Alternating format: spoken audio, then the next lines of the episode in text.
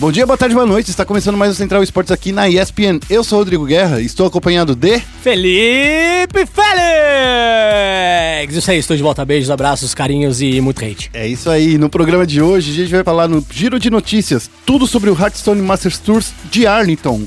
Vamos falar também do Gareth Bale, que criou uma organização de esportes e contratou Pedro Rezende para o Mundial de FIFA 20. E no momento clutch a gente vai falar da LBFF, a Liga Brasileira de Free Fire, que teve a Loud fechando a primeira, primeira semana, né, com muitos buias. E no momento clutch também MIBR estreando com o pé esquerdo na Blast Premiere e a FaZe sendo vice. O que é bom. Mas é ruim. E no Foco Nexus a gente vai falar da rodada do CBLOL, que a Fúria destronou o Flamengo e agora não tem mais invictos no CBLOL. É, não só o Flamengo foi destronado, como outros times também, aí Exatamente. acabou a invencibilidade. E no fim, chat aberto dessa semana com o nosso querido jogador de LoL que tem nome de vodka. Quer saber qual é o nome? Absolute. Achei que era balalaica. Ah, então não é. então fique esperto que o Central Esportes começa agora.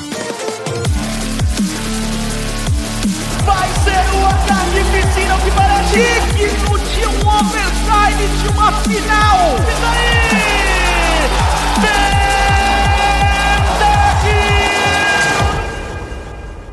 Começando aqui com o giro de notícias. E aí, Félix, como é que você está? Bom, eu tô bem. É, nesse último fim de semana, ó, ó, você quer saber mais de mim ou eu posso dar Mais de você, porque você tá longe aqui do Central Esportes já faz um tempinho. Ah, é, não, então, muitos, muita coisa aí no último ano, não tava dando tempo, mas agora a gente mudou a nossa grade, né, de gravação aqui nos canais ESPN com esportes também.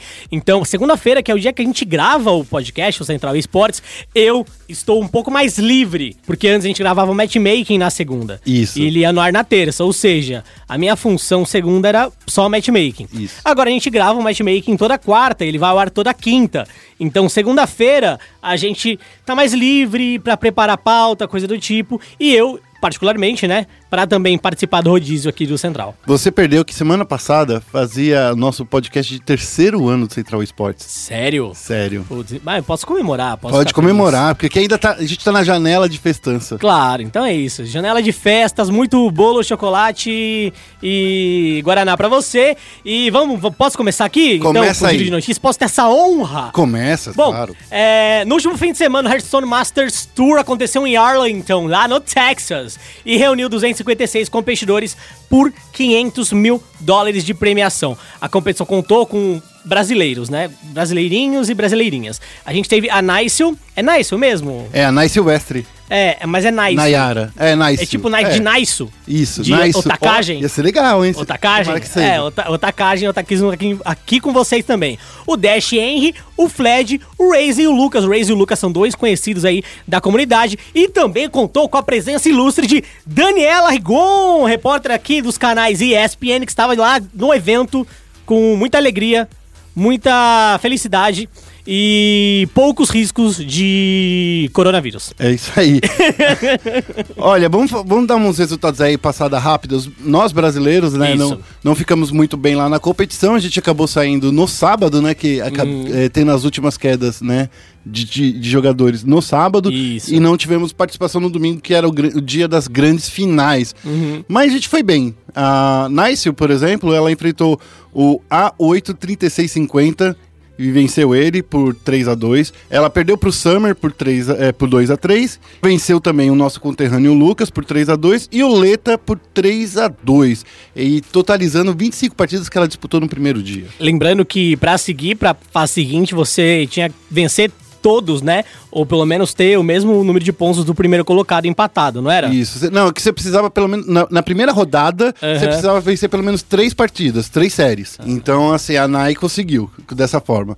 O Dash Ray também, né? Jogou 21 partidas no total. Ele conseguiu vencer é, três séries e ele conseguiu classificação somente na última rodada, na quinta rodada. Ele enfrentou como adversários o Nagon, perdeu por 3 a 1 venceu o P1Q, o PIC, por 3 a 0 Ele venceu o Murphy também por 3 a 1 e perdeu pro Viper por 3 a 2 e também é, venceu o Fujitora por 3 a 2 Ele se classificou com três vitórias e duas derrotas. Então, assim, no primeiro dia, é, o- a gente conseguiu Uhum. ir bem. Ó, só falando dos outros três brasileiros também que, que acabaram sendo eliminados, é, eles foram eliminados na quarta e na quinta rodada do dia, do primeiro dia. O Fled foi o primeiro a cair, ele saiu apenas com uma vitória, é, consequentemente. Três derrotas, né? Já o Raze e o Lucas, e o Guerra até mencionou, né? O Lucas acabou perdendo pra Nai também. Eles chegaram quase a se classificar, mas perderam aí na quinta rodada e deixaram a competição com duas vitórias e três derrotas. E aí a gente vai pro segundo dia, né, Guerra? Isso, no segundo dia, a Nai começou vencendo o americano Jay por 3 a 2 Na sequência, ela sofreu duas derrotas, né, pro Turbon. É, é esse aí, o nome vai ser difícil. Turbonic. Turbonic. Obrigado, cara. Turbo... Eu e minha grandiosa habilidade em ler nicks. Exatamente. Ela perdeu pro Turbonic por 3 a 0 e também por, por o Urahai. Ah, Não, agora você vai falar. Urahara. Ah, tá bom. É isso aí, o nome que ele falou aí, por 3 a 2 E o Alutemo, esse consegui ler, É, por, por isso. 3 a 1 Ela encerrou a competição com 5 vitórias e 4 derrotas, o melhor resultado da jogadora no Masters Tours até o momento. O outro brasileiro que se classificou que foi o Dashing Henry. Dashing Henry. Isso. Desculpa. Dashing Henry, ele não conseguiu vencer nenhuma partida no sábado, que foi o segundo dia, e terminou o torneio com 3 vitórias e 5 derrotas. Ele enfrentou o Stas, acabou perdendo por 2 a 3 o Lamb Series e o Gregório Sil. Ele acabou perdendo aí essas duas últimas partidas. Posso ser franco, gostei do resultado. Eu gostei. Acho a Nai uma excelente jogadora. Inclusive, a Nai foi a brasileira que mais pontuou, né? Sim. Pra, essa, pra chegar aí a se classificar. Ela também venceu o Lucas, que é um grande jogador, né? É, então, acho que a gente teve um resultado legal, um resultado interessante. O Brasil no Hearthstone já é uma região forte há um tempo, né? É, inclusive no, no, no Mundial de 2018, quando eu fui pra lá, Isso, Mundial de Times. A gente foi vice-campeão. Isso, mas e no Mundial de, in- individual também de 2018, a gente não tinha nenhum brasileiro, né? Dos 16. Como era outro método de classificação. Isso. Mas todo mundo falava do Reise na época, né? Sim, que sim. ele era um dos caras que sempre apontava. O Léo Mané, inclusive, ele foi também um dos caras é, muito lembrados na comunidade já desde 2017. A galera já vem falando dele. Então, assim, eu acho legal como a comunidade brasileira é trendsetter. Tem muitas coisas de, É. de estratégia que nascem aqui, né? Eu acho que a galera estuda muito Hearthstone aqui no Brasil. E, e agora, com esse resultado da NAI, a gente ficou bem, eu acho. É, eu, eu, eu gosto bastante. Parabéns pra Nai, parabéns pra todo mundo que participou também. Eu acho que eles tiveram uma performance bem legal. A Daniela, quando ela voltar, pode até comentar mais É. com a gente, caso vocês queiram escutar. É só mandar mensagem pra gente com a hashtag Central Esportes, Isso. tá? A gente pode responder, a gente pode é, comentar os seus comentários também, né? Quem sabe. E pra lembrar você também de algo importante, que é a falta de férias no competitivo de Hearthstone, Verdade, né? né? É, a galera não vai tirar folga. É, a partir dessa semana, inclusive, os jogadores de todo mundo já vão disputar qualificatórias pro Master Tour John Compin, é isso? Isso. Guerra? Jocompin, que, é lá, que fica lá na Suécia. É por isso que é difícil de ler. É, Tem, exatamente. tem aquelas tremas em cima, né? Exato. É, John Compin, que é o terceiro Master Tour do ano. Então, é muito importante, se você gosta desse competitivo, ficar ligado, ver quem tá jogando. Até porque muita dessa galera que tá jogando Hearthstone também vai provavelmente jogar o Legends of Runeterra. Então, é uma galera que gosta muito de card game e a gente não vai falar o nome deles é, só no Hearthstone. Provavelmente eles vão jogar também outras modalidades também. Uma notícia que não tá listada aqui, e que é uma coisa legal da gente citar pelo menos, é que o Léo Mané foi o terceiro jogador do mundo a conseguir chegar no Challenger do Legends of Runeterra. Ah, é verdade, né? Isso é verdade. É, ele, então. ele jogou nesse fim de semana. Acho que foi. Que deck foi? Você lembra? Ele jogou com dois decks, né? Ele jogou com no início do- da, da escalada com o Elusivo, que Elusivo é muito forte, Uhum. né? E depois ele jo- jogou com, já na, na reta final, né? Quando o Elusivo já não fica tão forte assim, Uhum. ele jogou muito com Overwhelm, né? Que é, Ah, que é deck de, de bater e dar muito dano. É o famoso deck de atropelo, né? Isso. Falando em atropelo, nosso querido jogador de futebol aí, Garrett Bale, que já atropelou muita gente lá no futebol espanhol, dessa vez resolveu que ele quer atropelar nos esportes também. Caramba, que segue incrível. que segue incrível. É, é, obrigado por. é, Olha, obrigado aqui, Félix. Eu, tô- eu sou muito feliz de gravar com a Evelyn, mas esse segue foi demais. Bom, o Bale criou uma organização de esportes, inclusive contratou o brasileiro Pedro Rezende, que vai jogar o Mundial de FIFA 20. Se você não sabe quem é o Gareth Bale, ele é jogador do Real Madrid. Isso. certo? Famosíssimo, jogador do país de Gales. Acho que é o único jogador que eu conheço do país de Gales. Eu acho que é a Então, única pessoa que eu conheço do país de Gales. Ah, não, tem. O, eles, é, como é o nome, nome da ex-princesa do Reino Unido? Que ela era princesa, duquesa de, de Gales, não era? Mas aí isso foi antes do Brexit ou depois do é, Brexit? Do Brexit. É, que foi antes do Brexit. Exatamente. Bom, em parceria com a 38 Entertainment, é, o Bale criou a própria organização que leva o nome de Elevens Sports.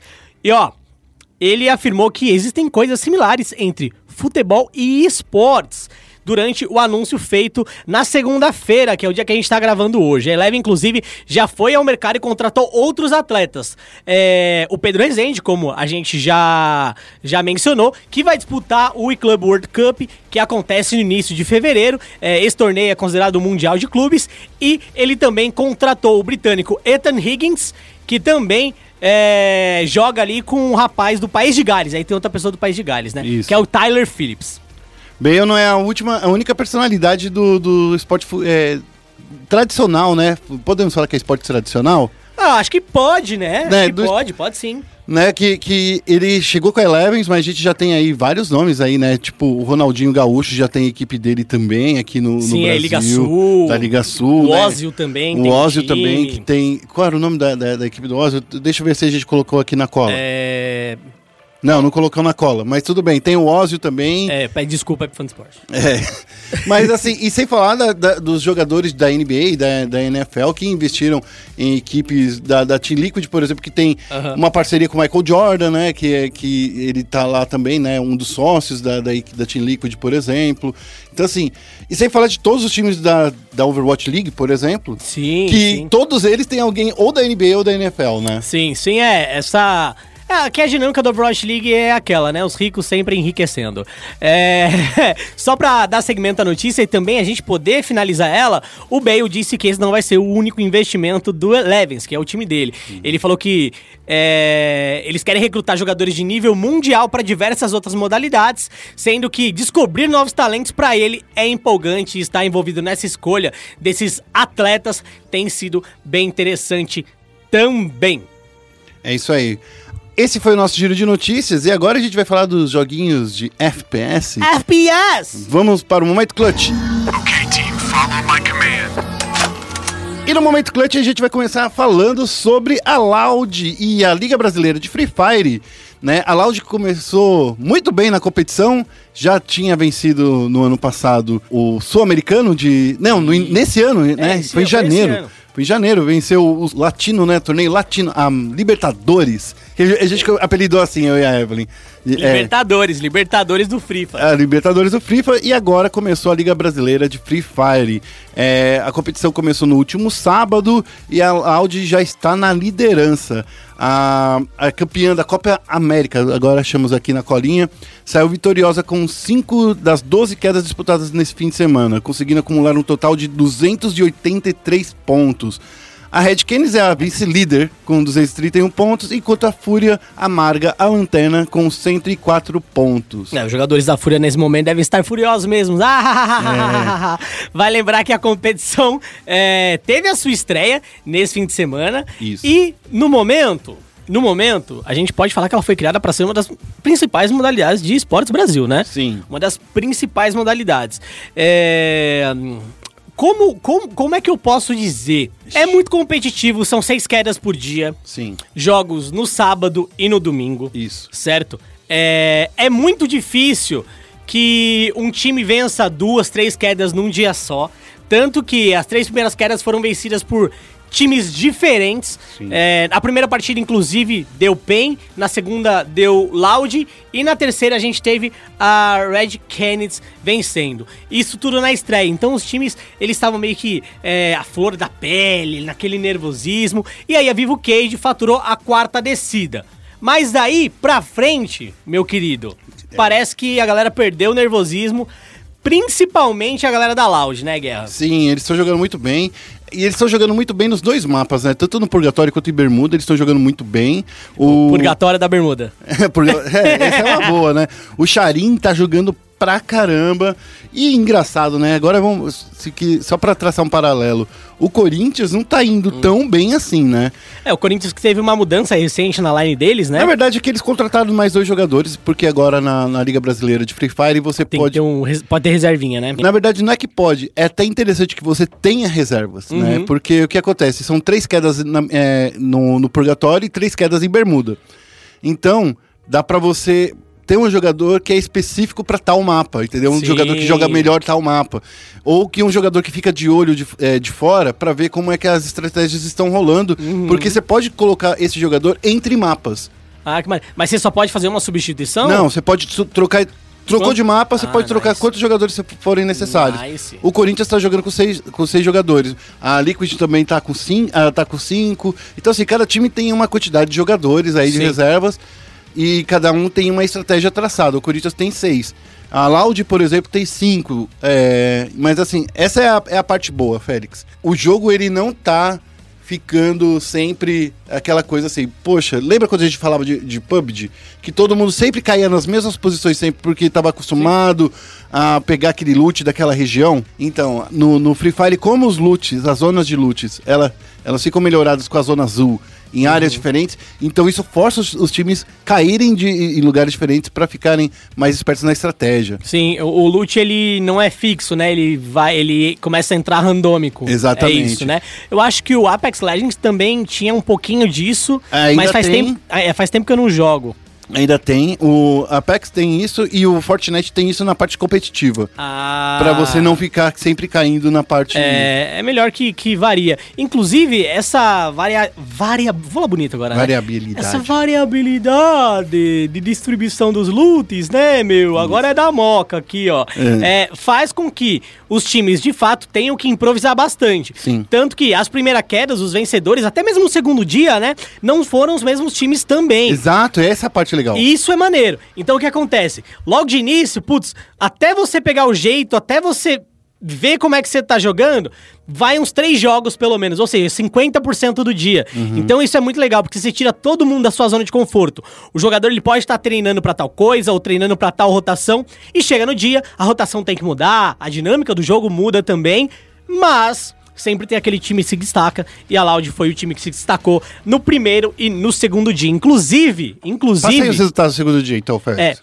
ó, vamos lá, todos os resultados? É, só, Tá. é rapidinho, só, só o resultado daí da- das quedas, os vencedores das quedas. Beleza, a gente teve a NTZ vencendo a primeira partida, a PEN vencendo a segunda partida e a Loud vencendo a terceira partida. É, e a Loud, além de ter a maior pontuação geral do campeonato, também foi a equipe que mais conquistou quedas nesses dois primeiros dias com cinco vitórias. Ou seja, Cinco buias. é, tá, tudo bem, cinco buias. Buia! É. Buia, é assim que fala? É. Cinco buias. Tem que Em- falar que nem o Hades.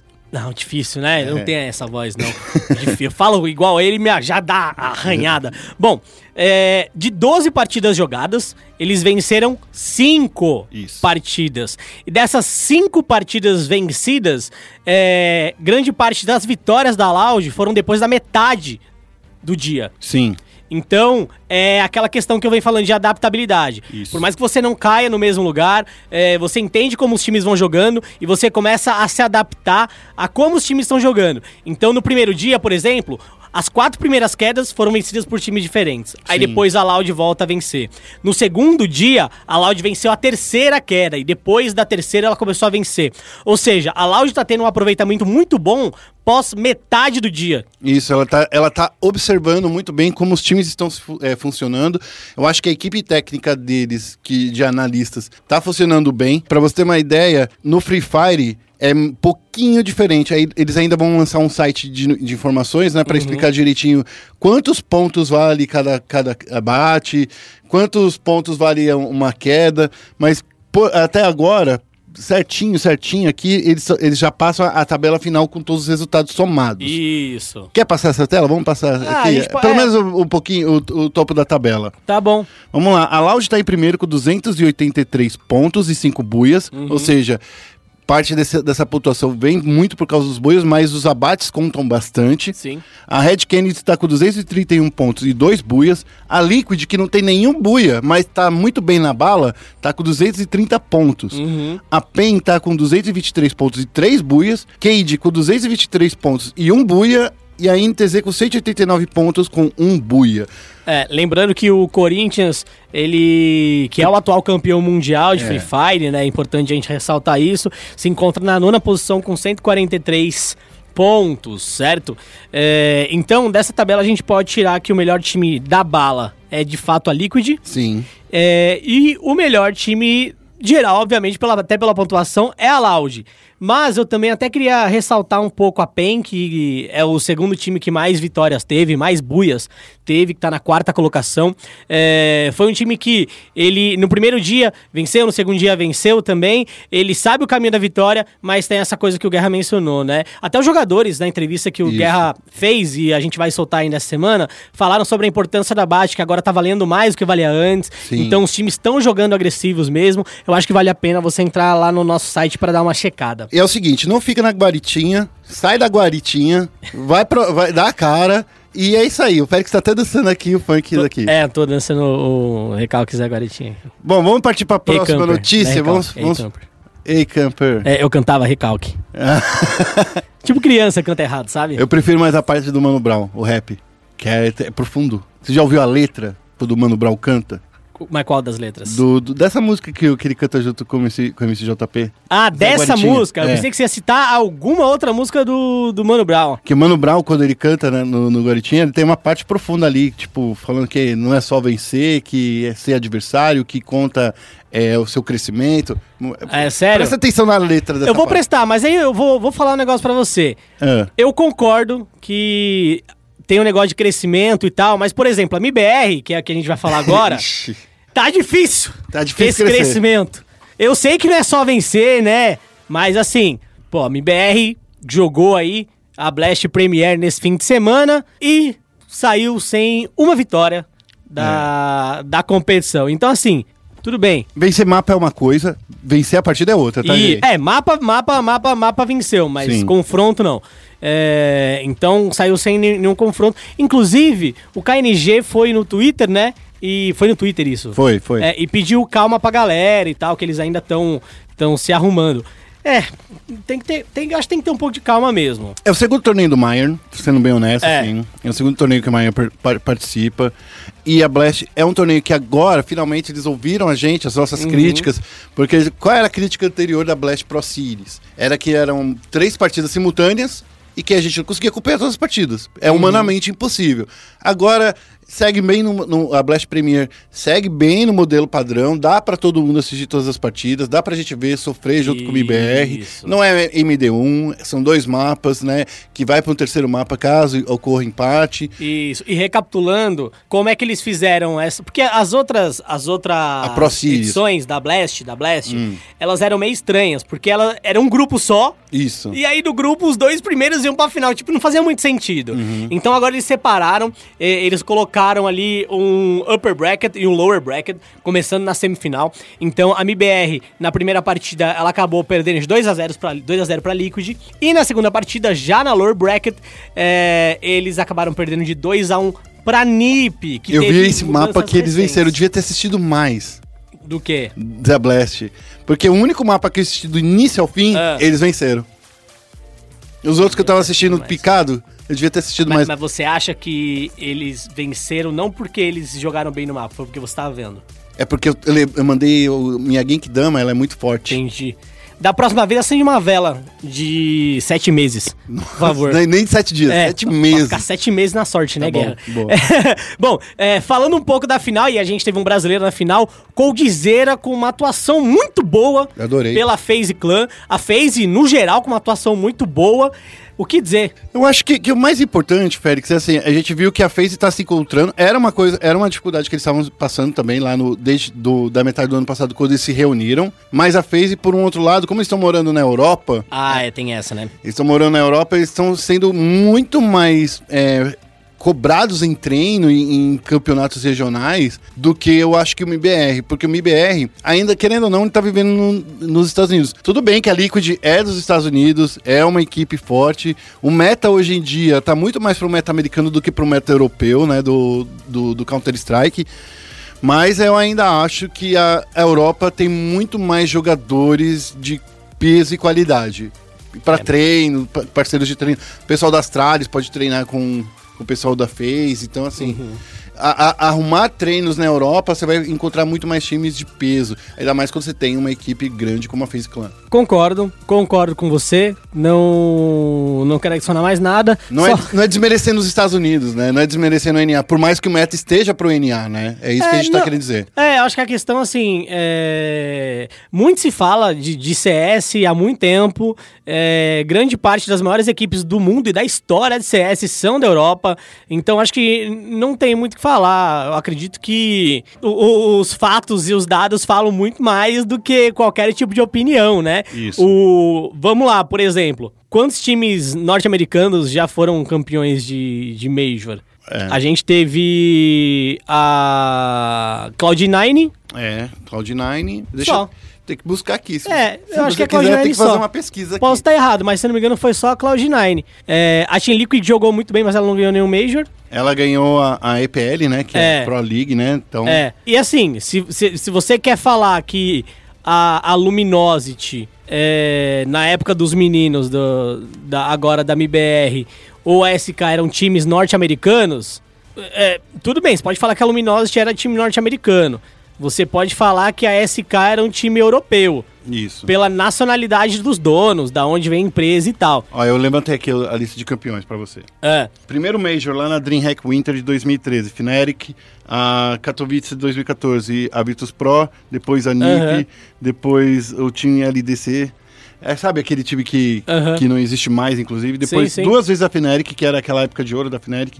Team Envy, Luminosity, que já era com os brasileiros, né? SK, que já eram os Isso. brasileiros. A Astralis, Gambit, a Cloud9, né? Primeira Isso. americana que aparece na lista, né? Isso. E depois a Astralis. Então, ou seja, no, no CSGO, quem vence mesmo é a Astralis com quatro Majors. É, não, não, é, é o que eu disse, assim, se você pegar o histórico, você tem ali a Cloud9, que foi o único time campeão. Que é esse time, campeão base- de a base desse time, né? Da Liquid, inclusive. Sim, não tenho o que dizer. A É. Europa, ela acaba sendo aí, cara, o time que, que predomina, vem predominando.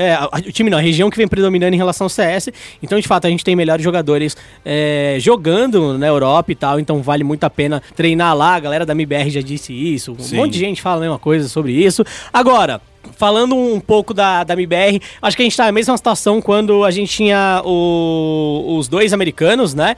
É, a, a, a questão agora é que é um membro só estrangeiro, então é, é uma pessoa só que tem que se adaptar mais. Mas mesmo assim, mesmo antes do Meyer ir, é, o time já não tava muito bem. Honestamente, é, recentemente teve um, um cara que disse que. Um comentarista, não lembro o nome do cara, me fugiu agora da, da cabeça. Que disse que esse time não. Não, não vai mais vencer, porque eles venceram antes, porque eles tinham vontade de vencer, tinham fúria pra vencer e tal. Eu não acho que eles tenham perdido a vontade de vencer, vou ser bem honesto. A questão é que, cara, o mundo é muito grande, tem outras pessoas que estão querendo vencer também. É, E é claro que, por exemplo, não é só vontade que vai fazer você vencer. É, é, é esse o meu ponto. O que eu, que eu discordo é, não é que os jogadores perderam a fome. Poxa, você acha que é normal o, o, o Fallen falar assim, pô, eu prefiro ficar longe da minha mãe, É da, minha, claro, da minha é. família, sabe? Por todo esse tempo. O, o Taco, que tá, tá morando nos Estados Unidos, longe dos pais dele. Sim. Cara, não é assim. Morar com um monte de gente que você, tipo, pode ser seu amigo agora, mas Sim. mesmo assim, cara, você tá numa gaming house, saca? Inclusive o Fallen até respondeu, o cara falou, cara, como é que você pode falar que a gente não tem vontade de vencer? A gente largou, a gente largou tudo que a gente tinha pra buscar isso aqui e a gente ainda está aqui querendo vencer, querendo vitória. Então assim, é, Que não é o paycheck, não é o pagamento que vai manter a É, gente aqui não, fora. o, o que eu acho que assim, eles ainda têm vontade de vencer, claro. O- o- Imagina, o cara tá passando por tudo que ele tá passando, é claro que ele tem vontade de vencer. Agora, não é só vontade, não é só esforço, né? é, precisa chegar aí em, em uma solução pro time. É o tempo que vai dar essa solução? É, um estilo de jogo diferente, é, contratar um analista, não sei. A gente fala há muito tempo como a MBR pode melhorar, mas é uma resposta muito difícil, porque a base do time continua a mesma. É, o Fallen e o Fer, né, continuam mesmo, o Taco tá agora lá, mas... É, a base continua a mesma. Então, assim, é a, é a mesma base. Ou revoluciona a forma como individualmente cada um joga, ou muda todo mundo. Cara, eu- eu- o que você tá falando eu acho que é muito certo. Eu acho que assim, é, por muito tempo a gente vem, vem vendo que cada vez mais os grandes nomes do ano são nomes novos, né? A gente viu o Zayu no ano passado, Sim. né? Então assim, por mais que a gente tenha Get Right, Simple, que são grandes nomes que estão aí há muito tempo, o próprio Fallen e o Coldzera que estão aí há muito tempo, o Forest que tá aí, cara, eu acho que desde o CS 1.0. Sim. Então, assim, na minha opinião, o que acontece no, no caso do, do- desses jogadores que ganham destaque anual são jogadores que se reinventaram, jogadores que trouxeram propostas novas. Não é só mira, é posicionamento, é entrar, entrar no lugar certo, na hora certa. E tem uma outra coisa que eu preciso, a gente precisa lembrar muito. Aqui, é, quando o Brasil foi campeão desses dois majors que a gente teve aí, querendo ou não, nós éramos ainda muito? Desconhecidos. Ah, tá. desconhecidos, ninguém sabia como a gente jogava. Agora todo mundo sabe como o Fallen joga. Sim. Então, assim, tem que aprender. Não tô dizendo que é só isso, que eles não fazem isso, que ele- mas assim, é ter que trazer alguma coisa revolucionária. Aquele, aquele quad kill que o, que o, que o Codizera conseguiu, que foi a jogada do ano, foi uma coisa que nunca ninguém tentou fazer antes na vida, sabe? É, são momentos como esse que mostra que o jogador é inovador, que é um jogador que traz é, coisas novas, trazer novas chamadas, é, está sempre se revolucionando.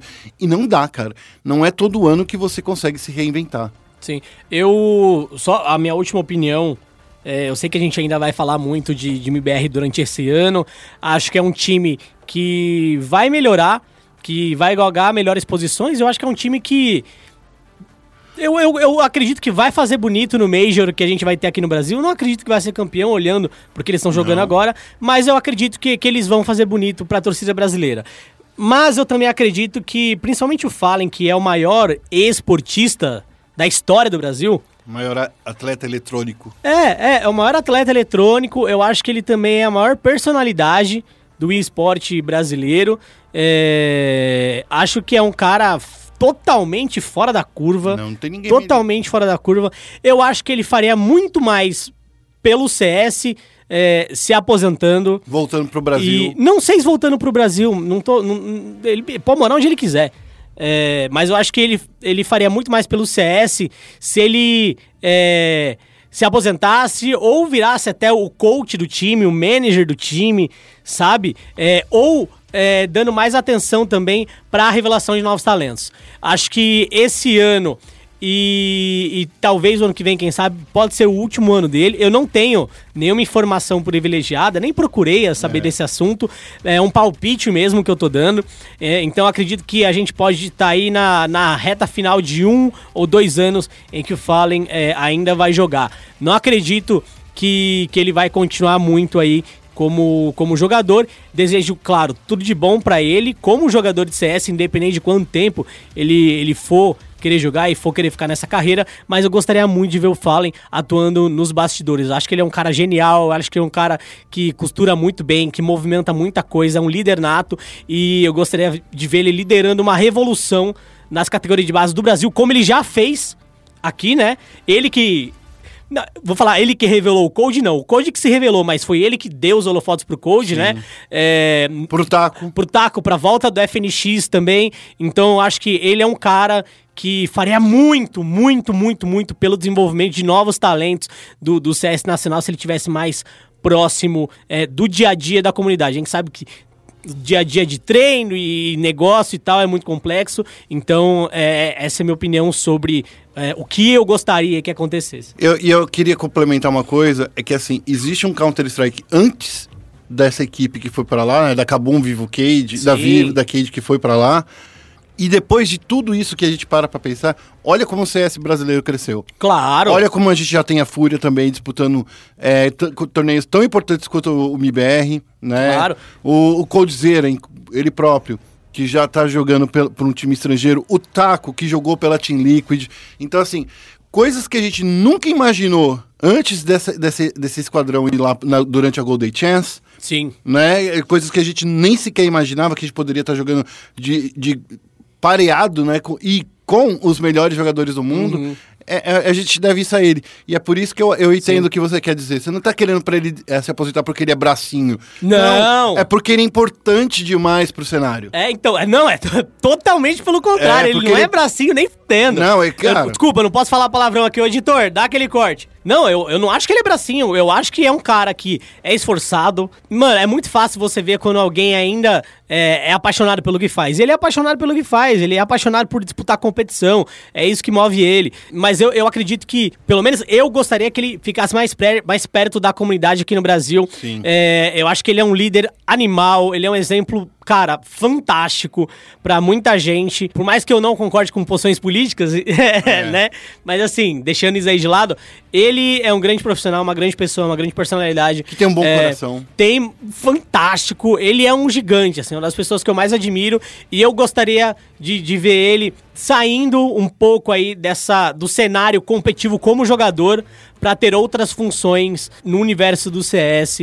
E eu acho que, cara, ele iria brilhar também. Eu, É. eu, eu, eu anseio por isso, honestamente. Fala aí, a gente te ama, viu? A gente não tá te gongando, não. Não, que isso. Ninguém é tá doido, gongando. né? Bom, esse foi o nosso momento clutch. E agora a gente vai focar no Nexus. Bem-vindo a Summer's Rift. E no Foco Nexus, hoje, em especial, vamos falar só de LoL. A gente vai falar... É, o Fred tá fazendo aqui a linguinha. Não, a, gente- não. a gente vai falar aí de toda essa rodada de sábado e domingo. Vamos comentar aí como foram os torneios. Olha só, no sábado a Redemption enfrentou a Fúria e perdeu pra Fúria. É, a Cabum perdeu pra NTZ. A Vivo Cage pe- é, venceu a Pen Game e o Flamengo venceu a Pro Game... Ah, Pro Game não. A Prodig. É, Prod. É que é, nunca vai dar Pode. você reconhecer. No domingo, a Vivo Cage venceu a NTZ, a Pen Game venceu a Redemption, a Fúria venceu o Flamengo e a Prodig venceu a Kabum. Isso, com os resultados, a tabela na segunda semana de competição, ela tá bem parelha, né? A gente tem aí nas três primeiras colocações Flamengo, Fúria e Prod Esports, seguido por três times que também estão empatados, que é a PEN com duas vitórias, duas derrotas, Redemption e Vivo Cage, e NTZ em sétimo colocado com uma vitória, três derrotas, e a Kabum com quatro derrotas. Então, o único que tá 100% de aproveitamento é a Kabum nos aproveitamentos da derrota, né? Gostou? No mundo, através do espelho, a Kabum é invicta, né? É invicta, é a única que não, não venceu Ai, ainda. guerra. É, mas assim, eu quero falar pra todo mundo aqui de uma coisa que eu tô vendo aí a galera já falando. São quatro rodadas aí, faltam Uhum. ainda mais é, três rodadas pra, pra gente acabar essa primeira fase, né? a- os jogos de ida. É. Isso. Né? Pra acabar o primeiro terço, né? É, o primeiro terço, né? torneio. Porque é, é, é como se fosse uma MD3, Isso. só que você joga todos os jogos ao invés de fazer 2 a 0 e não ter um jogo. Então, é, todo mundo se enfrenta três vezes. Então, assim, eu tô vendo muito analista, eu tô vendo muito. é, muita galera cobrando coisas que é muito pra segunda semana do jogo, né? Cara, é a mesma coisa que, sei lá, falar sobre eleição presidencial de 2022 agora, entendeu? É, Hum. Ele tá muito cedo ainda pra gente falar sobre playoffs na segunda rodada. Na segunda semana, né? Na quarta rodada.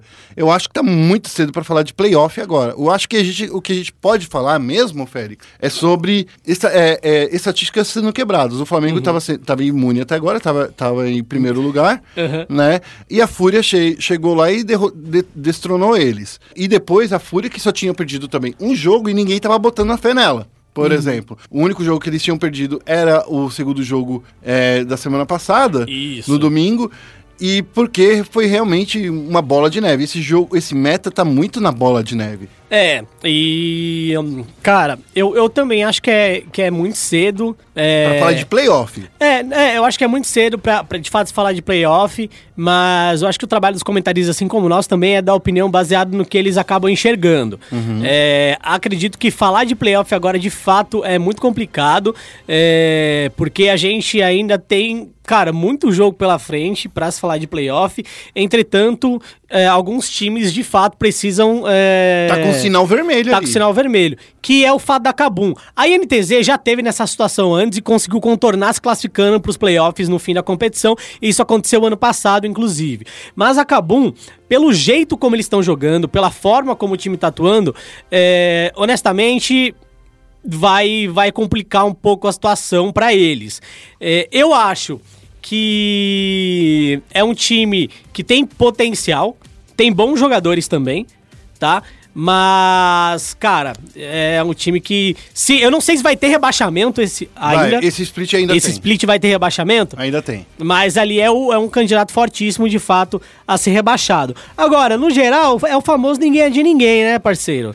É, então, porque eu, quando eu vejo assim, do jeito que tá aqui, ó, a Prodig, a Fúria e o Flamengo, que eu vejo assim, Flamengo tá, tá- tava todo nesse hype, ah, invencível, imbatível. Aham. Cara, não, é- foi bom até pra tirar o salto, tanto deles quanto da própria Prodig, que, per- que perdeu pro Flamengo, né? Sim. Porque assim, a Prod, o, o Yamp falou que eles eram a G2 brasileira. Eu É. entendo o que ele quis dizer, que eles trazem piques diferentes, que eles é, são caras legais. tá? É que pra ser G2 tem que jogar com qualquer coisa e vencer. É. tem que jogar com qualquer coisa e, como diz o Chaep, merendar o adversário na porrada. Não, Entendeu? vamos lembrar só de uma.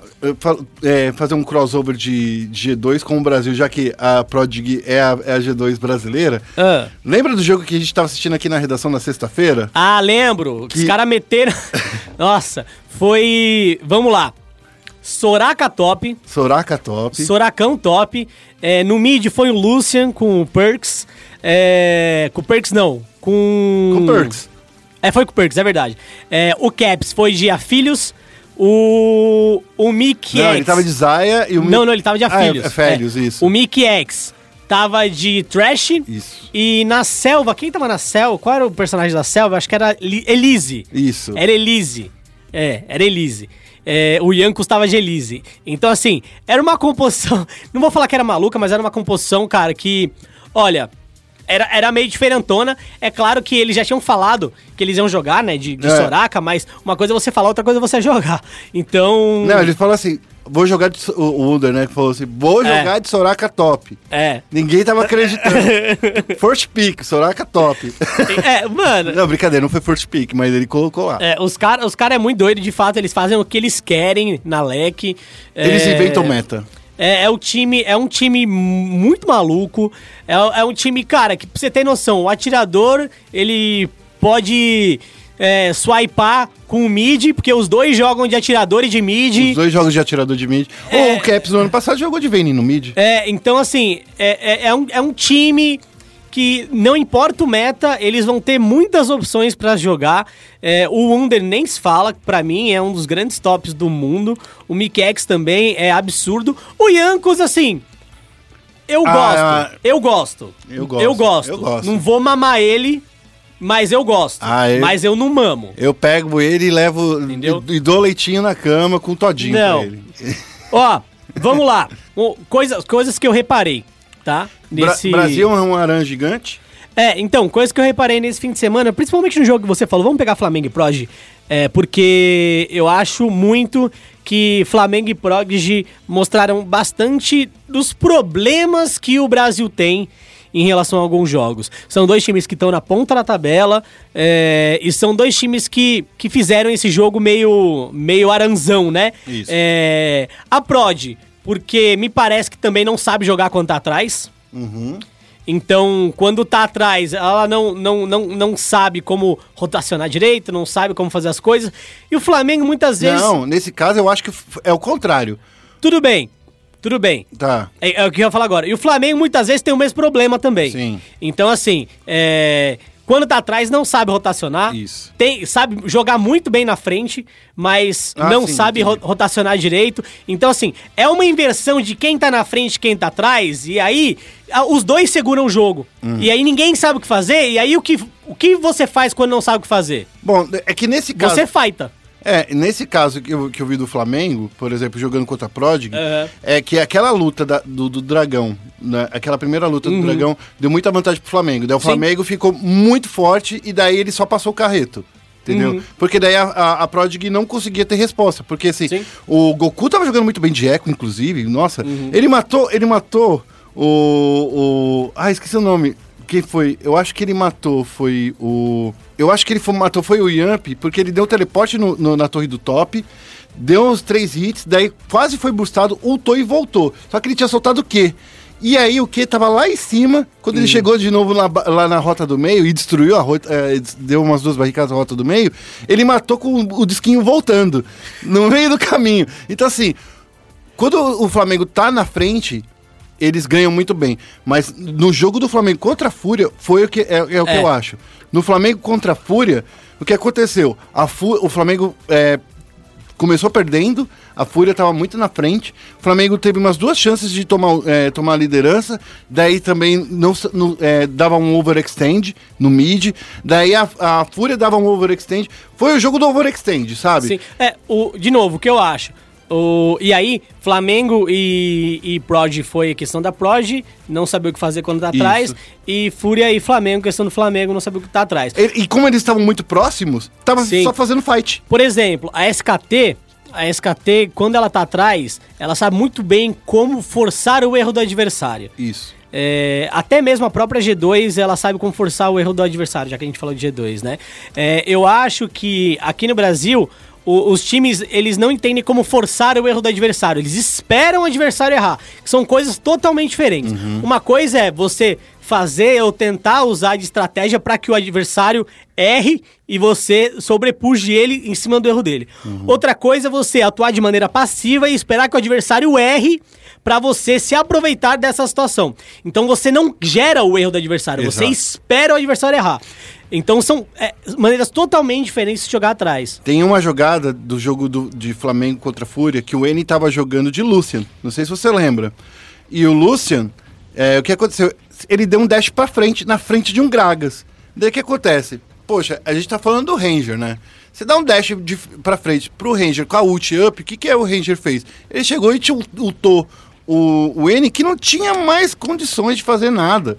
Então, assim, e nesse caso, por um erro do N, que o Flamengo quase venceu a partida. Só não venceu por quê? Porque o Flamengo inteiro errou em dar um overextend na rota do meio. Em vez de setar a rota, em vez de preparar é, o, o, o lado do top pra guardar um dragão, um barão, Sim, ou é. preparar um barão, um em vez de ter dragão. um pouco mais de calma e É. tentar conduzir a partida. Eles tentaram acabar recebendo um TPP nas costas do Fitz. E aí acabaram entregando a vantagem que a Fúria tinha acabado de entregar pra eles. Uhum. Então, assim, com uma jogada, o Flamengo quase se deu, quase venceu, e com uma jogada eles perderam. É, eu queria é, ressaltar uma outra coisa também que eu tô gostando muito de como os times estão se farpando Sim. nesse split. Ranger. Tô gostando demais. O Ranger tá mandando muito bem, é um grande personagem. E o Ericão também Ericão. mandou um tweet muito bom. Muito, é, muito, O Ericão, que é o manager da. É, tá como manager, Ele tá né? como diretor de esportes Ah, agora. desculpa, diretor de esportes É da, agora da Fúria. a Uppercut cresceu, né? É, aí ele Passou mandou. de canguru por uma panterinha. É, justo, ó, evoluiu, né? É. Evoluiu.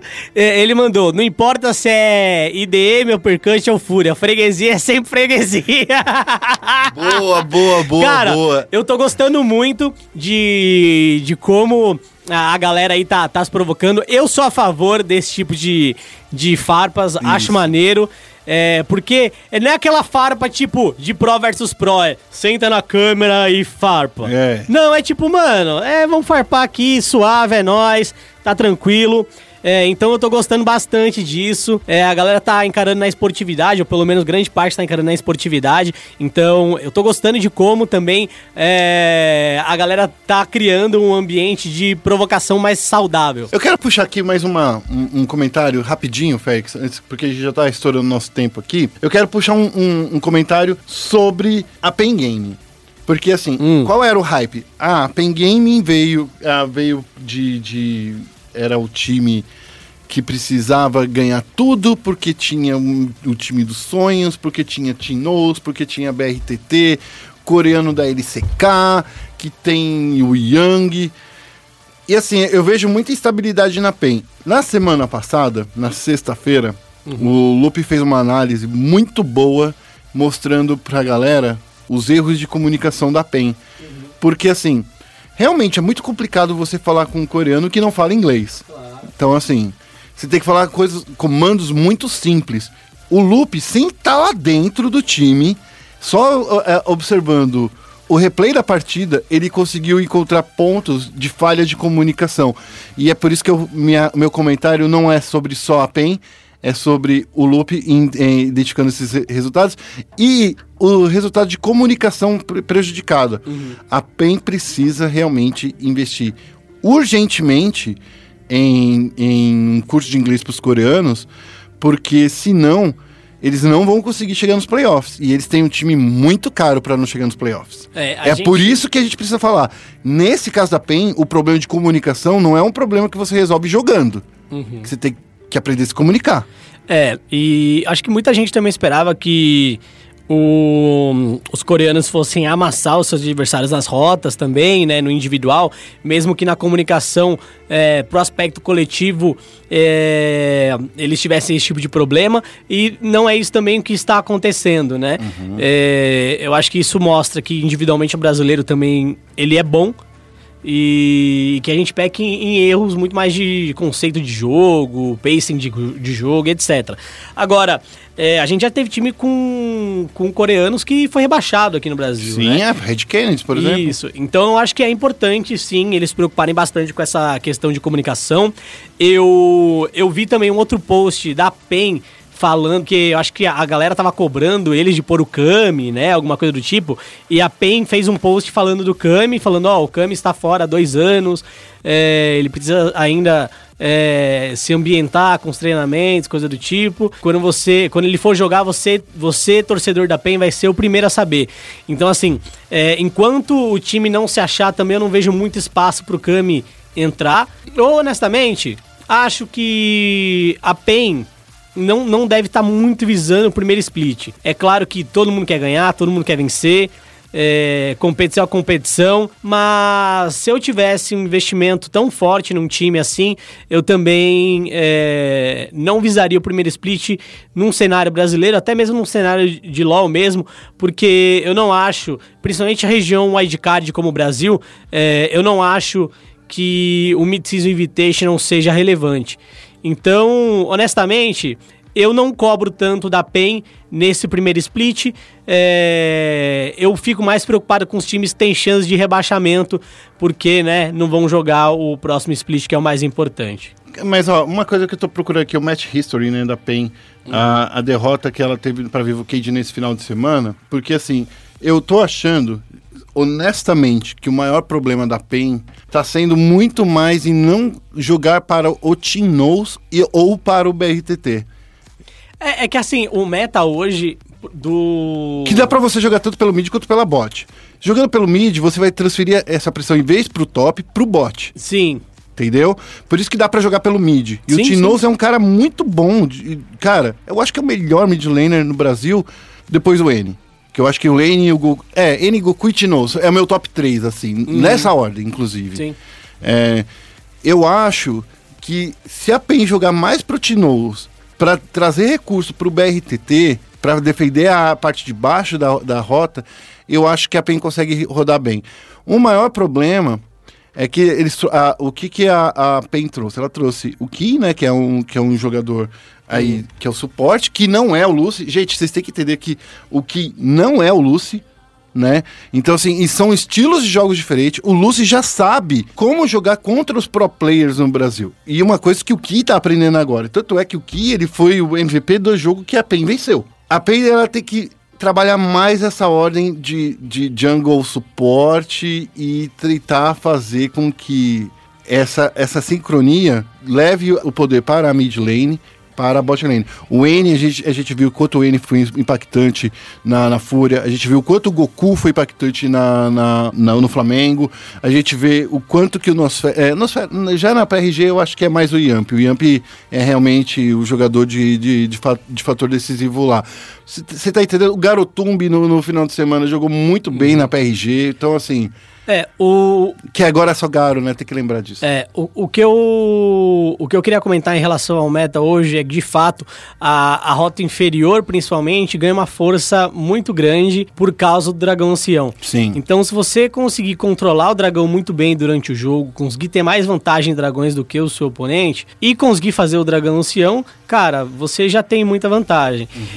E o problema que eu vejo quando a gente fala de, de PEN, todos os times que você citou têm uma sinergia e, e- e não tem problema de comunicação entre o meio e o caçador. Sim. É, então, quando a gente fala é, de PEN, a gente tá falando de uma bot lane que nunca jogou junto, tá jogando junto agora, que não fala o mesmo idioma. Sim. Então, dificilmente eles devem conversar de maneira clara durante o dia, para criar entrosamento, intimidade. É, e a mesma coisa em relação ao caçador e, e o Team. Então, pro meta atual, honestamente, é, que depende muito dessa sinergia entre caçador e. Suporte. Caça, caça, caçador e meio, É, suporte caça- é. e caçador também, é, e com o BRTT ali, o ADC e, e o suporte, eu acho que, que vai complicar bastante. Se fosse um meta mais focado, por exemplo, em tomada de decisão do top, lembra quando o TP É. era muito forte, Sim. é, que era justamente quando o Yang fazia a diferença, eu acho que talvez seria mais interessante para a PEN nesse início de time. É, enquanto eles não arrumarem o problema de comunicação, É. e, o, e o top hoje, ele basicamente, cara, continuar irrelevante como o top tá hoje, eles vão ter um problema. É, o é top claro só que... é relevante pro late game. Isso. É claro que existe é, alguma relevância, né? E a gente vê o FNB e o robô. é, que jogam muito bem e eu gostei de como o set do robô entrou nesse fim de semana. É, mas de resto, cara, é muito é muito tanque, é, é, não são jogadores, não são campeões carries e tal, pro top fazer diferença e poder se comunicar melhor. Então acho que o meta é, atrelado a esse problema aí de comunicação da PEN tá, tá, tá bem complicado pra eles. Mas, cara, é algo que em duas, três semanas se resolve. Lembrando que pros playoffs, o quarto lugar se, se classifica Exatamente, também, e né? E, o isso- time, e o time não, o, o CBLOL é um torneio que tem oito times. Exato. O quarto lugar é metade da tabela. Então, e eu agora só quero terminar a minha análise de uma outra forma. A última coisa da análise de verdade verdadeira. É, na Europa, a gente tem visto muito a, pre- a predominância do lado vermelho. Ou seja, utilizar melhor as respostas do, do que o- o- os times do lado azul estão oferecendo.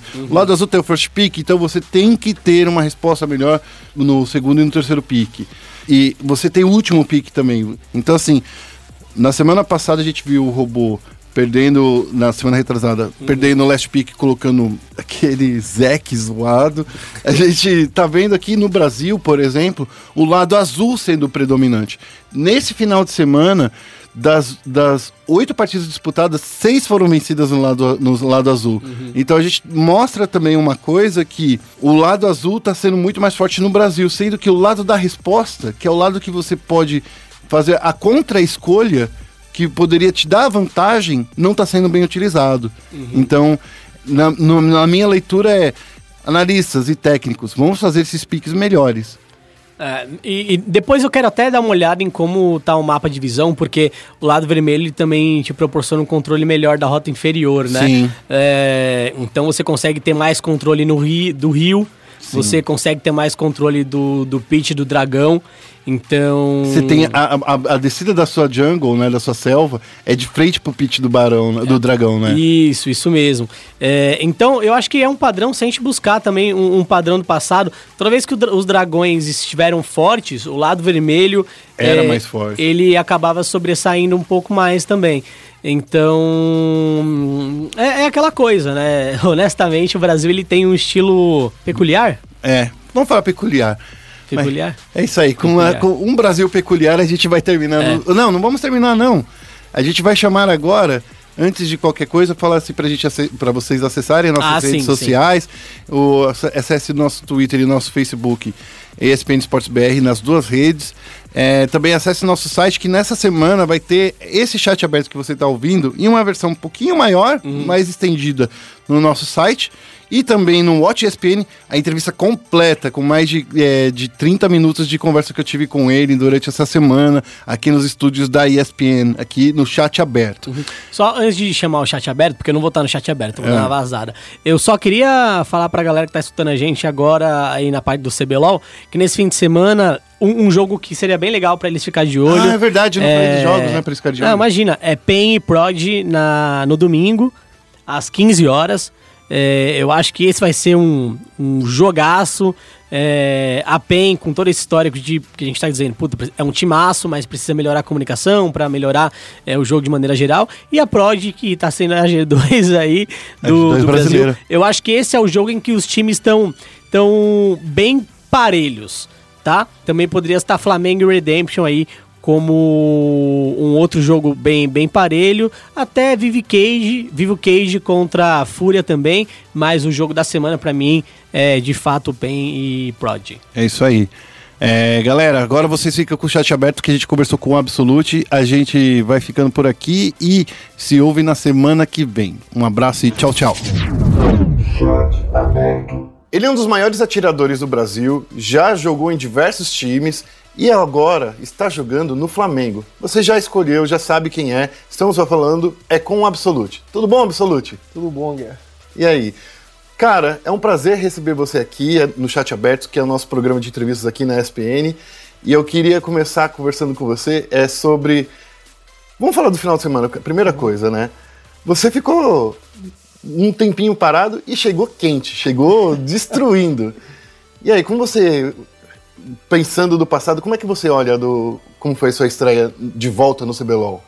Ah, eu fico muito feliz porque eu fiquei seis meses sem jogar, então ainda tinha aquela dúvida se eu conseguia performar ou não. E tendo uma estreia tão boa quanto eu tive, é, o time rendendo, a gente ganhando, só me dá mais motivação e mais confiança e me dá a certeza que eu consigo performar bem. Mas, cara, uma coisa que. Eu vou te falar, eu tava um, um dos caras que já fal- falando assim, putz, absoluto, seis meses longe, né? Pra quem não sabe, você ficou com uma tendinite forte, né? E passou por um tratamento bem intensivo. Foi um ano, um ano passado inteirinho o tratamento, não foi só nos últimos seis meses, né? Foi o ano passado inteiro, mas o primeiro split eu cheguei a jogar. Só que daí eu vi que não, que essa de jogar e tratar ao mesmo tempo não, não ia resolver tanto. E aí o segundo split eu acabei que não jogando e só focando em melhorar minha mão e foi isso. E, e o que que é? É uma tendinite? É um, é um, era muito tempo É uma- passando na mesma posição? Eu, eu acho que é mais tenossinovite, que tipo, é mais cansaço de tipo, musculatura mesmo, tanto antebraço quanto da mão. E é fazendo a mesma coisa o dia inteiro, deu nisso. Quem, quem joga muito videogame sabe, né? Sim. Que fica é, muito tempo no computador. A gente trabalha, eu trabalho por muito tempo no computador, fico o dia inteiro digitando, escrevendo mensagem no Twitter, né? Que o pessoal fala que a gente só escreve no Twitter, mas a brincadeiras à parte, é realmente uma coisa complicada, não é? E não é uma coisa assim. E você estava jogando pela T1 na época, né? Sim. Ganhou, jogou muito bem o primeiro split, inclusive, todo mundo estava falando que você estava jogando muito bem na época e que praticamente foi você que carregou sozinho a T1 né, pro, pro CBLOL. Eu sei que você é humilde, humildão, não, quer, não fala muito sobre isso, mas foi uma, uma coisa legal, né? Você é uma das pessoas muito responsáveis pela, pela subida da T1 naquela época. Sim, eu acho que eu tive, assim, con contribuí bastante com o time pra gente subir, mas eu acho que isso não existe, esse negócio de carregar, acho que ninguém ganha sozinho. Só na solo nem- kill. É, ultimamente nem na solo kill, é difícil. Mas acho que todo mundo. É, Eu, eu puxei bastante, fui, fui bem chato com a rapaziada no split, porque eu sabia da importância que era.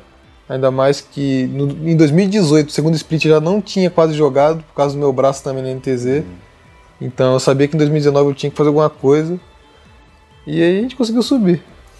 Uma coisa que, que é legal de falar é que você é um dos jogadores, um dos únicos AD Carries no Brasil, que é também shot caller, né? Que também fica de olho no mapa inteiro. Isso pra mim é uma loucura, porque quando eu jogo de AD Carry, eu fico prestando atenção só nos minions, eu não olho nem pro minimapa. eu só olho pra minion, porque eu tenho que acertar nos minions. Daí se alguém vai- aparece na minha lane, vai lá e, e me dá uma kill, eu fico feliz. Mas se não, se não é assim, eu fico só farmando.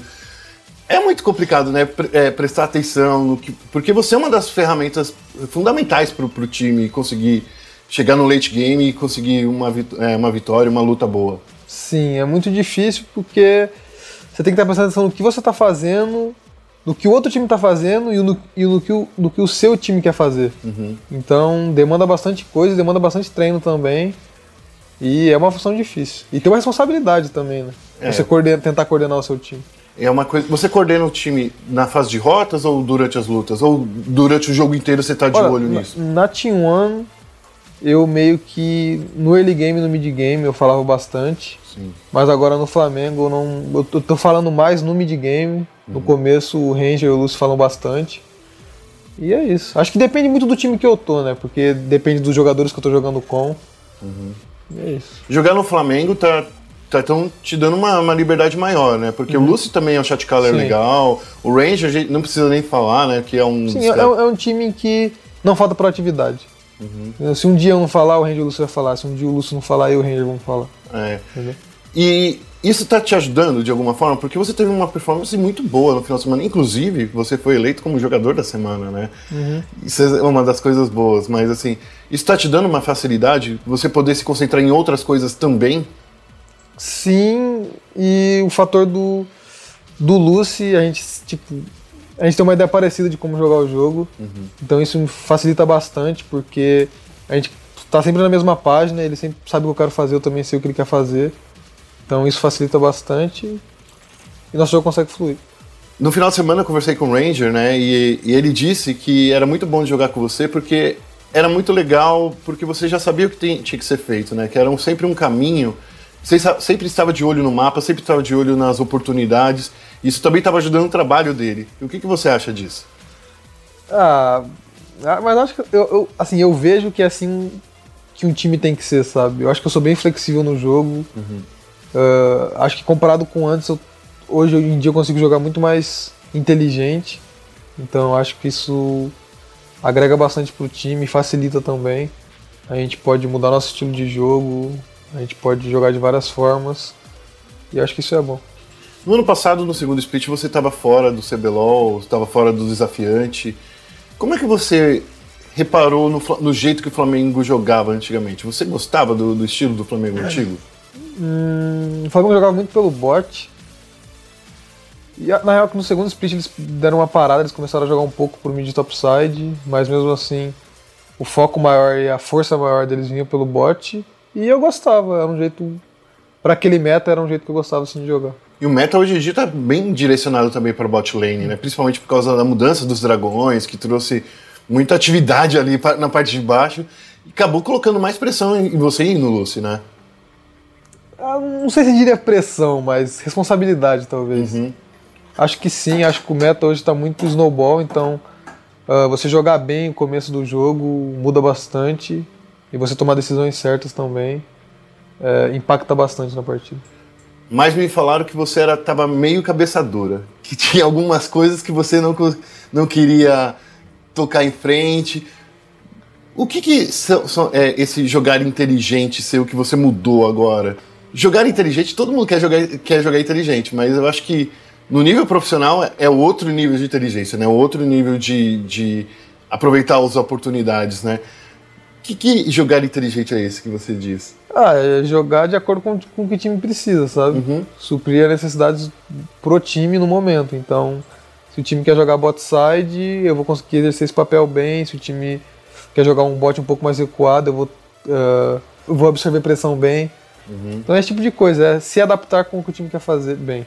E agora, no, no CBLOL, você estava no Depois do Nexus na segunda-feira, todo mundo te elogiou muito bem, e eu acho que isso é uma das coisas legais, né? A bot lane, você e o Lúcio ganharam o prêmio de melhores jogadores da bot lane no final de semana. O Lúcio é um, é um jogador muito diferente, né? A gente não vê jogadores assim. Você já jogou com o Redbert, já jogou com pessoas muito boas no, no, no circuito, com o Jojo, né? O que, que o Lúcio tem de diferente pra você? Porque todo mundo fala que ele é um monstro, que ele vai lá e destrói, né, na- no jogo. Cara, o que ele tem de diferente é que ele tem bastante noção de jogo e ele não hesita nem um pouco. Ele vai e vai. Sim, ele sabe o que ele tem que fazer e quando ele vê a janela ele faz e ponto, acabou. E, e isso muda bastante. E ele tava jogando de Leona, né? uma- na primeira partida é, desse final de semana. Era Leona? Era É, Leona. era Leona. A Leona é uma des- desses, né? Se foi, tem que ir. Não, não dá pra voltar mais, né? E é essa parte diferente, né? Que a gente vê que quando você toma uma decisão, tem que seguir nela, né? Eu acho que é uma das coisas que a gente vê em poucos jogadores hoje em dia, no CBLOL pelo menos. Eu acho que ele é um cara muito confiante. tipo, eu não sei, é porque o campeonato começou agora, eu não sei. Eu não assisti também todos os jogos, Uhum. não sei referente aos outros suportes. Mas o que ele me passa é que ele é um cara muito confiante. Ele sempre sabe o que ele tá fazendo, sabe? E isso muda muita coisa. E você estava na Coreia no- nesse período né, de adaptação, nas- nessa contratação, nessas janelas de, de transferência. E jogar na Coreia realmente é uma das coisas diferentes. Você aprendeu muita coisa lá na Coreia? Cara, aprendi. Aprendi bastante coisa na Coreia. Foram 45 dias de muito aprendizado. Mas dá só um exemplo. Nada que você vai entregar para os outros jogadores que não foram para lá, porque tem que gastar uma não, graninha. Não, não, não foi, uma- não foi tanto de, de jogo em si. Foi, tipo, teve, teve coisas que eu aprendi de jogo, mas tipo, de frustração e. Esse tipo de coisa, sabe? Mais, acho que foi mais mental. Porque uma das coisas que eu reparo sempre na Coreia é que se você saiu perdendo, se o time saiu perdendo, eles dão um Sim. surrender rapidinho. Eu, aqui no Brasil, fico revoltado quando a gente, assim, gente, já perdeu todas as torres, já, já acabou, já perdemos o jogo. Vamos dar surrender aí. E os caras querem continuar até o fim, até o fim. Isso pra mim é uma das coisas que me incomoda muito no Brasil, né? Você sente uma coisa parecida também? Cara, é Ou- porque tem jogos e jogos. Porque tem, tem jogos que realmente dá pra ganhar, mas tem jogos que, velho, nem fazendo milagre, velho. Porque se o cara tá muito na frente, né? Não sei, vocês- é, eu acho que é a teimosia de brasileiro. Brasi- É aquela coisa que a gente fala, brasileiro não desiste nunca. Ele leva no nível, né? De. Não, eu não desisto mesmo, só desisto quando. Só acaba quando o Nexus é quebrado, né? E, aqui- e por incrível que pareça, tem muito jogo aqui no Brasil que realmente acaba, mesmo quando tá, não era pra acabar, né? É porque é só que aqui é meio, sei lá, é meio bagunçado. Então, porque, tipo, aqui. Acho que até entendo o pessoal não desistir, porque mesmo contra o time ganhando, a rapaziada que dá bastante brecha pra você voltar no jogo. Sim. Na Coreia, se eles começam. O seu time começa ganhando, é muito difícil. Não é muito difícil não, porque os caras lá trollam também, mas trollam menos. Então lá a tendência é eles fecharem um jogo mais fácil do que aqui. E é, é isso que a gente, traçando um paralelo aqui com o Brasil, eu acho que você, mais do que ninguém, pode falar. No Brasil, a qualidade de jogador profissional é diretamente ligada com a qualidade da nossa solo kill? Parcialmente sim. Então, assim, se a gente tem jogador bom, é porque o cara é bom na solo kill também. Não necessariamente, Ah. mas eu senti que, por exemplo, a dificuldade que eu senti na Coreia jogando lá, se eu tivesse aqui no Brasil desde quando eu comecei a jogar LoL, hoje eu seria um jogador muito melhor. Muito melhor. Sim. Porque o nível de, de, de Sim. preparo é, é outro Sim. também, né? Todo mundo lá na Coreia tá querendo entrar no, na LCK, né? E é- eu acho que é, é esse o, o impulso que as pessoas Sim. recebem, né? Porque se a gente tem uma solo kill boa, é onde a gente vai fazer o draft, né? Onde a gente vai escolher os jogadores, né? Você foi, quando você entrou no profissional, como é que você chegou? Eu acho que foi em 2016, assim, eu comecei a jogar. Eu estudava ainda. Eu comecei a jogar com um time de amigos. E aí a gente jogou a qualificatória pro circuito. E a gente ganhou. E aí subiu, pegou uma vaga pro circuito. Acho que era Echamp o time. E aí nisso a G3X caiu pro circuito. Sim. E aí o Chine voltou a jogar e ele ia montar, montar o time na vaga da G3X. E aí virou Team Gênesis, e aí o Chine chamou eu, o Rivabene. Não, o Rivabene acho que não foi, foi eu, o Celso. Quem era o? Eu não lembro. Mid não era o Não, era o? Rivabene, eu acho. Acho que era o Rivabene no começo. Era o Rivabene, eu e o Celso. E o top foi o Fitz, eu acho. A primeira Gênesis. Você jogou com o Fitz, então? Então, assim, daqui a pouco vocês vão ir pegar a Fúria e vai, vai ter um duelo de amigos aí, Sim. né? Mas você joga já jogou com praticamente todo mundo no CBLOL, né? Não, Não? joguei com poucos. Ah, porque você jogou com o Redbert, né? Joguei com o Redbert. Redbert, você considera que antes do Lucy era o seu melhor suporte ou não? Ou você gost- gostou muito de jogar com o Jojo também? Agora, eu tô querendo te colocar numa, numa, numa saia justa, mas não, é só pra. Não pra falar de, de, de jogo em si, mas tipo, de conviver, de, de estar junto. Porque parecia que naquela época vocês eram muito próximos. Você e o Redbert, pelo menos. Hum, acho que sim, acho que eu e o Redbert. Até hoje a gente tem uma amizade muito legal. E na época a gente era muito próximo mesmo. E acho que sim, acho que de- dos suportes que eu joguei, ele foi o que eu mais fui amigo, assim. É, de estar junto, Sim, de estar é, numa, numa situação. Voltando agora a falar de Flamengo, você imaginou um dia jogar pro- usando uma camisa de um time de futebol no peito? Não. Como Não é que é essa, sensa- sensação? Cara, é nova, uma sensação nova. Porque dá pra ver o quão grande é isso, sabe? Sim. O quão grande é o futebol no Brasil. E a torcida do Flamengo tá te abraçando já, porque o outro atirador lá era muito bem quisto, mas você também tá. Tá- o, pessoal, o pessoal começou a te elogiar no final de semana agora, né? Cara, é que eu não, eu não acompanho muito assim as redes sociais. Eu só posto umas coisas lá e, e vazo. Você usa o Twitter então só pra falar assim, tô fazendo live, né? Quando você fazia, É, né? Eu só posto umas coisas lá e fecho. Eu não fico não. Você nem fica olhando resposta. Eu acho que isso é uma coisa boa pra você, sabia? Porque daí você fica com a cabeça mais leve.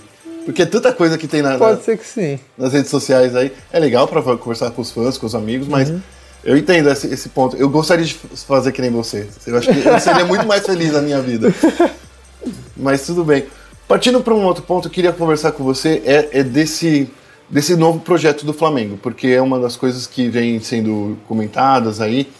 E você tá, tá é, atuando lá na, na T1 Academy, né? Você já jogou por lá, praticamente sua segunda casa, né? Uhum. Porque você tava por lá por todo o, o ano passado, né? O ano passado, quando a T1 abriu aquele, aquele centro de treinamento no, no shopping. Como tem sido essa, essa atuação, trabalhar junto com os antigos amigos de trabalho? Porque ainda são amigos de trabalho, mas agora você tá num outro time, né? Cara, tá sendo normal. É normal? É normal. O Cacavel aparece lá de vez em quando? Como é que é? Olha, aparece bem raramente. O Buzz aparece mais, né? Porque Sim, tá sim, sim. cuidando com o time o lá. Buzz né? aparece mais, o Kaká aparece bem raramente e é normal, pô. Eu conheço a rapaziada já há um tempo. Uhum. Então é, é uma convivência bem tranquila. Isso, de alguma forma, também já facilita pra você, Sim, né? com certeza. Porque não, não precisa ficar, sei lá. Antigamente no Flamengo, eles, como o próprio Fred falou pra gente durante a coletiva de imprensa, era uma salinha fechada, coisa e tal. E jogar no shopping, além de ter todas as, as sortes de você poder pegar um açaí de- geladinho não é? Não tem um açaí? Ou comer um churros, né? Que a galera também fala muito do churros. Trabalhar no shopping é uma das coisas diferentes, né? Tá sendo legal. Algum torcedor já te encontrou lá no, no, no shopping? Já, já me encontraram no shopping já, já até tirei foto. Você é um cara bem tímido, né? Vamos conversar. Sou. Você é um cara tímido. Você- Como é essa atuação dos fãs com você? Cara, Pode é falar porque, numa boa. é porque eu não tenho, eu não sei assim, eu não acho que eu tenho muito fã. Ah. Tipo, eu não- poucas vezes eu, sei lá, alguém me parou e tirou, tirou foto comigo, ou pediu autógrafo, tipo de coisa. Então, eu não, eu não enxergo que eu tenho muito fã assim. Você não, não joga pra ter fã, você joga pra ganhar um campeonato, é isso então?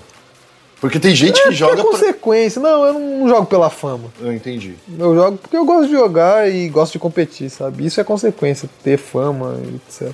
Você é, tem algum jogador de algum- qualquer modalidade esportiva que você já chegou, já, já se inspirou em- nele, e falou assim, poxa, eu queria jogar, ter essa mentalidade que esse cara tem, ou essa postura que esse cara tem.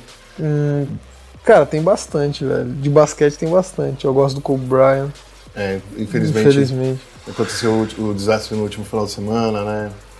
Ma- Michael Jordan. Michael Jordan, um ótimo jogador. E principalmente um Derrick Rose. Cara, só- Você conhece a história dele? Não, não conheço a história dele inteira. Não é? Fala- Conta um pouco pra gente, então. Fa- Fala só um pouquinho, não precisa ser. Ah, é que eu não sei muito bem assim, Não. mas em 2011 ele. Acho que em 2010, eu acho, ou em 2011 ele foi selecionado número 1 um do draft pelo Chicago Bulls, e aí. Eu não sei se foi na primeira ou na segunda, acho que foi na segunda temporada que ele tava jogando na NBA, ele foi MVP, e ele foi o MVP mais novo, né, da NBA, só que daí ele começou a ter um monte de lesão, ficou acho que muito tempo sem jogar, e aí ele voltava, não conseguia jogar porque tinha lesão de novo. E aí ficou nisso até, sei lá, 2017 mais ou menos. que Daí ele entrou no. E tipo, ninguém mais acreditava que o cara conseguia jogar bem, porque não rendia, tipo, não conseguia jogar uma temporada toda. E aí em 2017 ele acho que ele tava jogando no Timberwolves. E ele, a rapaziada viu que ele começou a jogar bem, começou a se destacar. E até teve um jogo que ele, que ele marcou 50 pontos. E aí agora ele tá no Detroit Pistons e ele tá jogando muito bem. E sei lá, eu vejo isso como uma história de superação e ele me inspira muito. De certa forma, é o que você passou por isso também, né? Porque a galera, eu sei que não é tão É. grave do jeito que nem ele passou bastante tempo fora das quadras ou sem ganhar bastante destaque, mas a galera tava um pouco pisando muito nesse, calo seu, né? É, é parecido, mas comigo é uma dimensão muito menor. Sim, sabe? Sim, Passou muito, muito, muito, sei lá, muita lesão e foi muito tempo, sabe? E foi, foi, foi lesão- foi- foram lesões graves, sabe? Então, assim, tem um, tem um pouco, sabe? Tem um pouco de, de similaridade. E, sei lá, isso me inspirou bastante. E a rapaziada ficava nessa de, de que eu não conseguiria jogar mais, de que eh, me chamavam de, sei lá, bracinho. Porque a rapaziada achava que, tipo, depois depois, sei lá, que eu fiquei um split sem jogar, os caras achavam que eu não tinha braço, pô. Pô, Aí era sacanagem, pô. eu entendo, né? Mas isso te irritava, então, né? De certa forma. Cara, me irritava não, porque eu sei o que eu consigo fazer. Uhum. Vocês- as, as pessoas podem falar o que elas quiserem, eu não, não ligo, eu sei o que eu consigo fazer, e é isso que importa. Eu, eu, eu conversei com algumas pessoas justamente nessa fase que você estava passando por essa tendinite e todo mundo falou que era um problema sim, mas que você nunca deixou de estudar o jogo, que você nunca deixou de, sabe, sempre tentar pelo menos pegar para ver como é que você estava sentindo. E isso é uma das coisas que as pessoas não conseguem ver, né? Porque não é que nem futebol, não é que nem basquete, que você tem o treino, que vai lá o jornalista, que vai lá ver o dia a dia, né? Eu acho que isso foi uma das coisas que ajudou, por, por a gente não estar tão perto, que ajudou a criar essa imagem, você não acha?